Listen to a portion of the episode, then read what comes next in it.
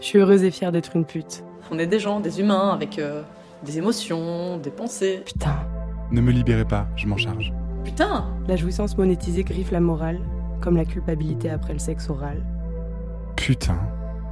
Mon corps, mon choix. Apparemment, c'est dégradant de payer son cul. Je suis pute et je suis fière. Putain. Putain Putain. Putain, putain, putain, putain, putain, putain. Putain Oh putain Mais putain Putain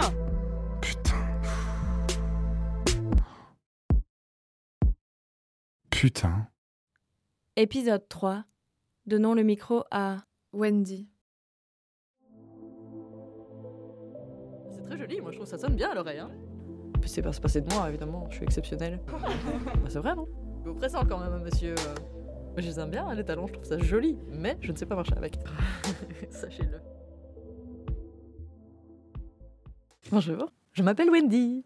J'ai un âge quelque part entre 25 et 30 ans. J'ai une enfance relativement normale, une adolescence relativement normale.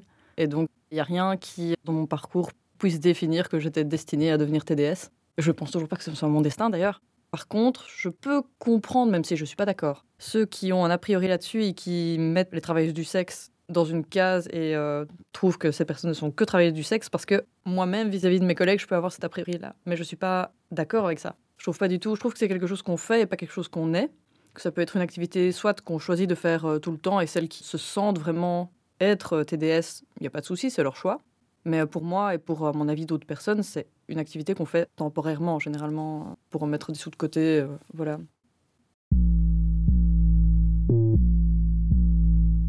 Je suis rentrée là-dedans parce que j'ai rencontré quelqu'un qui m'a un peu forcé la main et j'étais jeune et, il m'a proposé des billets. Et, et au moment où c'est arrivé, c'est lui qui me forçait la main pour bah, qu'on s'embrasse en fait, concrètement, c'est que ça. Et euh, puis à partir de là, j'ai plus rien senti. J'ai juste fait ce qu'il attendait de moi et donc voilà. J'étais devenue TDS vraiment en, claquant des doigts. C'était pas facile, mais ça a été rapide. Et donc ça, c'est vraiment mon premier client qui m'a entraîné là-dedans. Et enfin, j'utilise vraiment ce mot-là parce que c'est comme ça que j'ai vécu. Mais euh, lui, il utilisait des, mots comme Ah non, non, c'est pas du tout de la prostitution, c'est juste euh, un échange entre adultes consentants. Voilà, moi je suis respectueux. Ceci, il avait même fait un test de dépistage pour me montrer qu'il n'avait pas d'IST et tout ça. mais bon. Je trouve que ça se fait pas en fait de faire ça. Je sais pas comment expliquer. Enfin, après tout, quand on force la main de quelqu'un, euh, je me doute bien que ça doit être du viol, mais je l'ai pas vécu comme ça. Alors que peut-être que je devrais. Je, je sais pas très bien. Mais entraîner une personne qui n'a jamais fait de travail du sexe dans ce monde de travail du sexe, j'ai l'impression qu'on a franchi une barrière et qu'on ne sait plus jamais revenir en arrière. S'il n'y avait pas eu lui, j'aurais pas fait tout ce que j'ai fait après.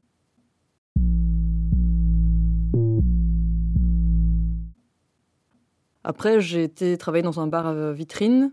Et donc là, ma motivation, c'était vraiment l'argent. J'avais une année de merde juste avant ça. Et donc je me suis dit, j'ai un peu plus rien à perdre.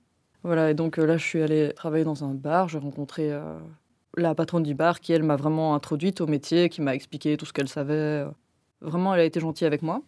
Une fois que j'étais dans le bain et que j'avais fait un ou deux clients, euh, c'était bon, c'était lancé. Je faisais abstraction. Mais ma motivation, c'était clairement l'argent. J'ai été au chômage, je travaillais de temps en temps et comme escorte et dans des bars. À un moment, je travaillais que comme escorte. Puis, euh, ici, dernièrement, j'ai travaillé dans un salon de massage tantrique. Mais franchement, depuis que je travaille dans un salon de massage, ça me tente plus en fait. Je suis un peu libérée.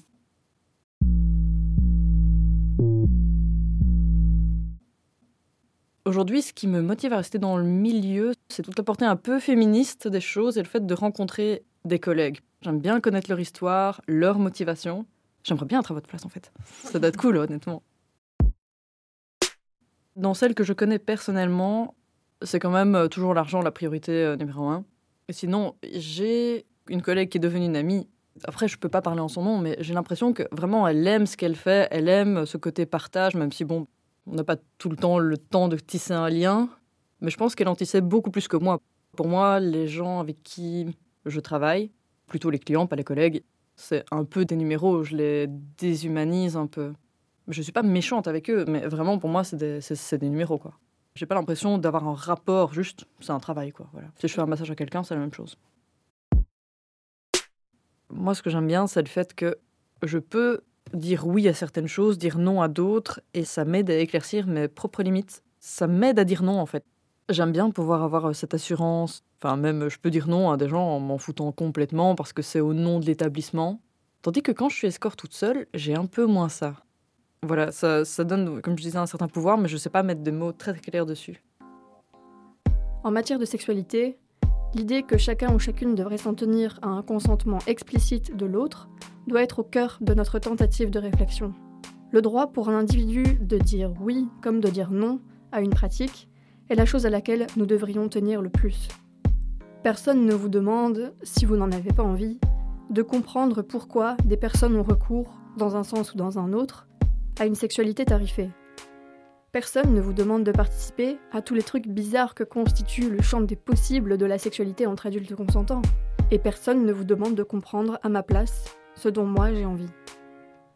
Ce que je vous demande, c'est de ne jamais oublier que refuser à l'autre sa capacité à consentir est en soi particulièrement violent. C'est ça l'extrême violence et la mise en danger. Ce que je vous demande, c'est de vous préoccuper un peu plus de toutes les raisons qui nous empêchent de dire non dans toutes les sphères de la sexualité. Car il me semble que ces raisons sont nombreuses et que c'est là où se trouve bien souvent la violence. C'était un extrait du témoignage de l'eau, récupéré sur le site dassopolyvalence.org.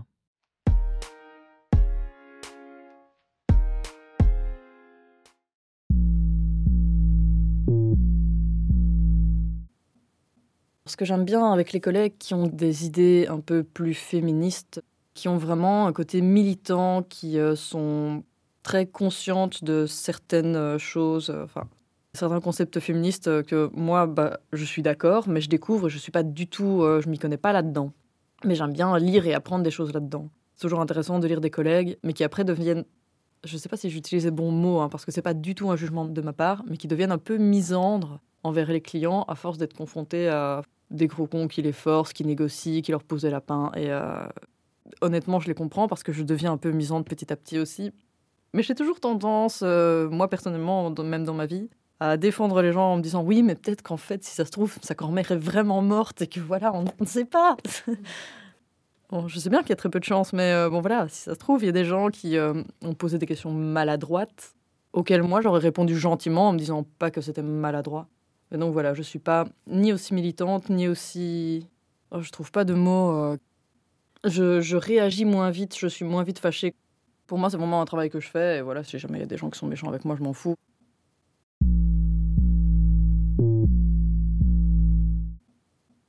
J'ai un petit problème personnel avec le regard des autres. Donc du coup, j'en parle pas trop, mais j'en ai parlé à des amis euh, proches qui sont assez ouverts d'esprit. Pour n'y ait aucun souci. Au départ, ils me disent Quoi C'est vrai Mais comment Pourquoi? Et alors, je leur explique. Il y en a même à qui j'ai fait une visite guidée en vidéo du bar où je travaillais. C'était marrant. Genre, hé, regarde, c'est comme ça et tout. T'as vu, il y a des miroirs partout. Au final, ça a été assez bien pris parce que c'est des gens qui me connaissent d'avant. Donc pour eux, je suis une personne avant d'être une activité. Je mène une double vie, clairement. C'est un petit peu un poids de cacher qui on est vraiment, mais même euh, au sein du, euh, de l'endroit où je travaille parce que j'adopte pas le même caractère ni avec les collègues, ni quand je suis en dehors du travail, ni avec les clients. Je suis une autre personne, donc euh, pour certains trucs, j'ai beaucoup d'assurance que je n'ai pas du tout dans ma vie personnelle. On peut jamais savoir à 100%. Même des gens qu'on pense être ouverts d'esprit, j'ai peur que si un jour on se fâche ou il y a quoi que ce soit, ils, euh, ils le disent et là, ça peut détruire une vie, quoi. Et pour mes parents, par exemple, j'ai peur qu'ils soient déçus ou de les choquer. J'ai pas envie de, dépenser de l'énergie à essayer de leur expliquer toutes les portées euh, féministes de la chose, que c'est mon corps, mon choix. Euh, dire qu'au final, on a presque une position de pouvoir et qu'on n'est pas forcément soumis à l'homme, des trucs comme ça. Mon père a découvert quand je travaillais à Liège. Et j'ai juste pas voulu en discuter. Je lui ai dit, écoute, vraiment, ça peut faire des dégâts, efface tous ces messages et n'en parlons juste plus jamais.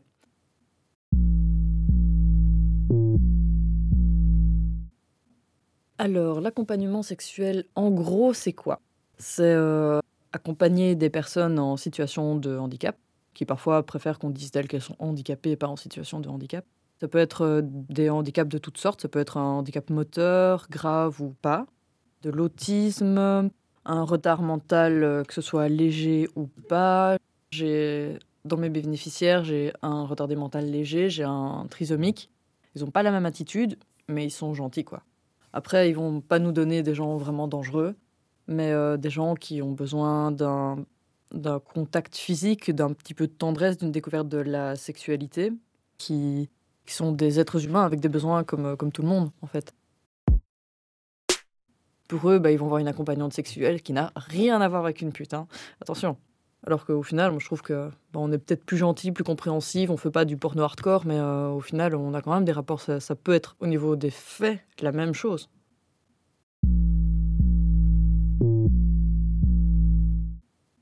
J'ai déjà senti une fois ou deux différence de prise en charge, pas tout à fait, mais une surprise quand j'ai révélé en partie ou tout à fait que j'étais euh, travailleuse du sexe, mais à deux thérapeutes que j'ai eus.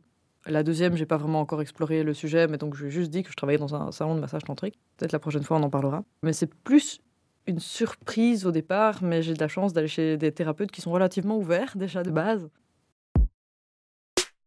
Les deux thérapeutes en question, c'est deux femmes.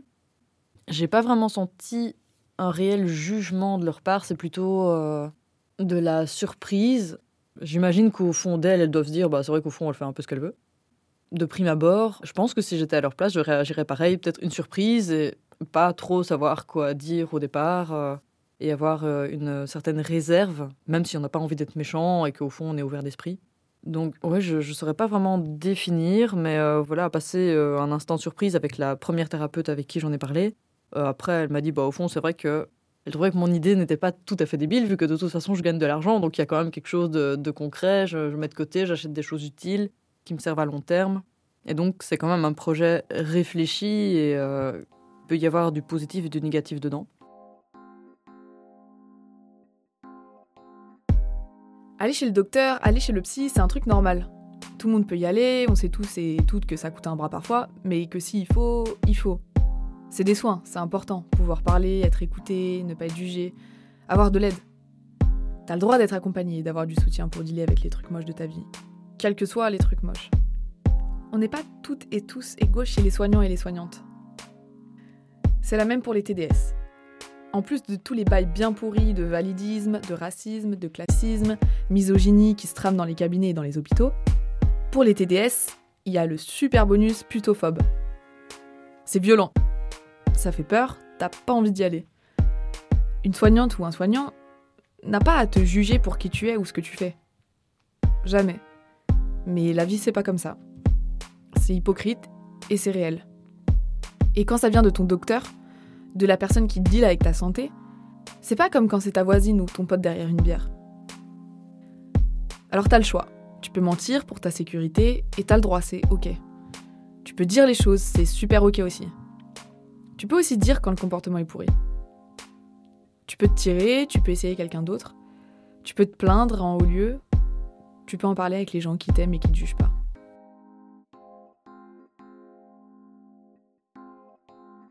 L'outing. Ça, c'est le truc qui touche les putes, les trans, les gwyn et les PD. Le truc qui fait trembler tous les placards du monde et qui met super directement les gens en danger. Le truc qui fait que tu vas mentir à ton médecin, que tu mens à ton psy. Ce qui est un non-sens total. Le truc qui fait que tu te transformes en mentaliste quand t'es dans un cabinet pour savoir si on va te traiter comme un vrai être humain. Il n'y a pas de solution à ce problème à part éduquer, parler, informer. C'est pas ton rôle en tant que patient ou patiente de former tes soignants et soignantes. Pourtant, on en est là. D'ailleurs, les alliés, c'est pas interdit d'apporter votre pierre à l'édifice quand vous en avez l'occasion.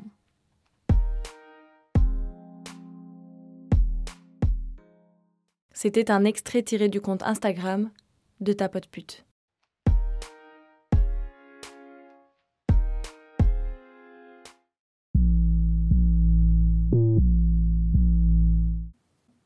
tout ce qui est gynécologie médicale, etc. J'ai les médecins et les gynécos de ma vie privée et les médecins gynécos euh, de mon travail de TDS. Donc je vais dans l'association Espace P. Oui, bah forcément, ils savent, ils m'ont rencontré dans le bar. Donc euh, voilà, ils voient des TDS tous les jours, euh, ils s'en foutent et avec elles, je peux parler tout à fait librement. Forcément, je n'ai aucun retour stigmatisant de leur part, c'est leur boulot. On ne peut pas forcément tout expliquer de peur d'être jugé. Donc, si jamais il y a un diagnostic médical à faire, bah, ça peut peut-être être freiné par le fait qu'on ne dit pas tout. J'imagine que dans l'ensemble, moi, j'ai pas spécialement d'attente parce que de toute façon, j'ai trouvé des professionnels avec qui je peux en parler librement et qui n'ont pas de jugement. Mais j'imagine que pour l'humanité et pour euh, tous les TDS du monde, ce serait pratique que le métier, de manière générale, soit un peu déstigmatisé. Le travail du sexe ne va pas être stoppé par le fait qu'il n'y a pas de législation ou par le fait qu'on leur dise ah non, moi je ne veux pas accompagner des TDS euh, au niveau médical, donc euh, du coup les TDS vont juste se débrouiller tout seuls et toutes seules.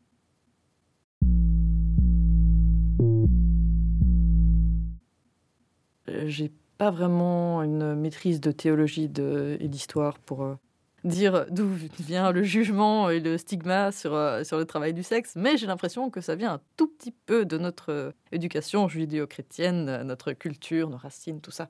Et que du coup, ben, déjà, euh, le sexe c'est sale, euh, l'argent c'est sale, une femme c'est quand même pas très intelligent. Mais alors, une femme qui fait du travail du sexe pour de l'argent, franchement, non, ça va pas quoi. Je pense que les gens, ils sont moins, surtout dans les jeunes, euh, sont moins fermés que ce qu'ils pensent, juste peuvent être juste surpris. Il y a beaucoup de gens, ils sont pas forcément confrontés à une travailleuse du sexe, donc du coup, ils peuvent pas forcément se rendre compte que c'est, bah oui, c'est une vraie personne quoi. Mais moi, euh, les gens que je connais, euh, pour eux, je suis aussi une vraie personne en plus de mon métier. Et je suis pas juste euh, Wendy la pute, quoi. Par contre, même moi, je me rends compte que j'ai une réserve que j'arrive pas forcément à dépasser. Je, je sais pas si j'ai un jugement, mais pour moi, par exemple, les TDS qui choisissent de faire ça toute leur vie, qui sont vraiment militantes et engagées là-dedans, alors qu'on ait des idées militantes féministes au niveau choix du corps, je peux le comprendre. Maintenant, je me rends bien compte que quelqu'un qui choisit d'être euh, escorte ou TDS ou, de travailler en vitrine, etc., toute sa vie, parce que cette personne aime ça, aime le contact avec euh, le client et la sexualité, bah j'arrive pas à comprendre. Pas dans le sens où je trouve ça mal, mais dans le sens où bah, c'est pas du tout mon avis et j'arrive pas à concevoir qu'on puisse vraiment aimer ça.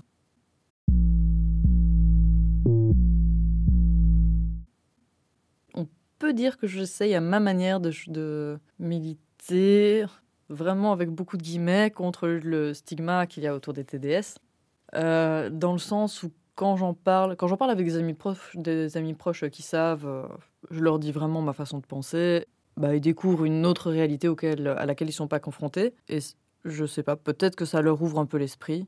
En tout cas, ils n'ont pas l'air fermés à l'idée. Pour eux, euh, j'ai l'impression que je fais un peu ce que je veux, ça les dérange pas. Maintenant, par exemple, quand je suis sur Facebook et que je vois des publications ou des commentaires qui sont, je sais pas si je peux dire pro-sexe ou euh, TDS friendly en tout cas, j'ai envie de, de dire oui, ça c'est bien de, mettre, euh, de mettre un like, euh, mais je me dis si jamais j'en mets trop, ça fait un petit peu mauté malgré moi, et donc c'est pas trop mon but non plus. Mettre un commentaire, par exemple, sur des groupes privés, dire des choses à des personnes que je connais, de façon à les aider ou à leur ouvrir un peu l'esprit, quand je sens que je peux le faire sans, sans que ça m'ôte ou sans que on ne me juge, je le fais. Parfois, je me sens à l'aise avec euh, certaines personnes et donc du coup, j'ai pas forcément envie de dire je fais tel métier, mais j'ai envie de défendre les TDS ou expliquer non, mais c'est parce que ceci ou cela, telle raison. Quand j'entends certaines choses qui me semblent fausses, je me sens plus à l'aise, j'ai un peu plus d'assurance et donc j'ai envie, parfois, malgré moi, de façon un peu trop fougueuse et un peu trop euh, prise de risque, euh, d'informer les gens parce que la plupart du temps, quand les gens ont des jugements, c'est parce qu'ils sont un peu ignorants. Ah merde, c'est le mien. Pardon. C'est parce que t'as dit putain et je me suis dit putain mais oh là là. Bah, merci à vous de participer au- à l'ouverture d'esprit des gens. Ça- Franchement, c'est cool, hein, sans déconner. C'était Putain, un podcast réalisé par Adèle, Alix, Clara, Marie et Valériane. Merci à Wendy pour sa participation. Dans le prochain épisode, retrouvez Julie, ancienne travailleuse du sexe dans un bar à champagne et maintenant accompagnante sexuelle pour personnes handicapées. Pour en apprendre plus sur la stigmatisation du travail du sexe, rendez-vous sur nos comptes Facebook et Instagram putain de micro. N'hésitez pas à vous abonner à notre chaîne YouTube et à nous suivre sur SoundCloud, Encore et Spotify.